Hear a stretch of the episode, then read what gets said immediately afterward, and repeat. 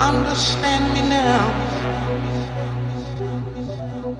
If sometimes you see that I'm mad.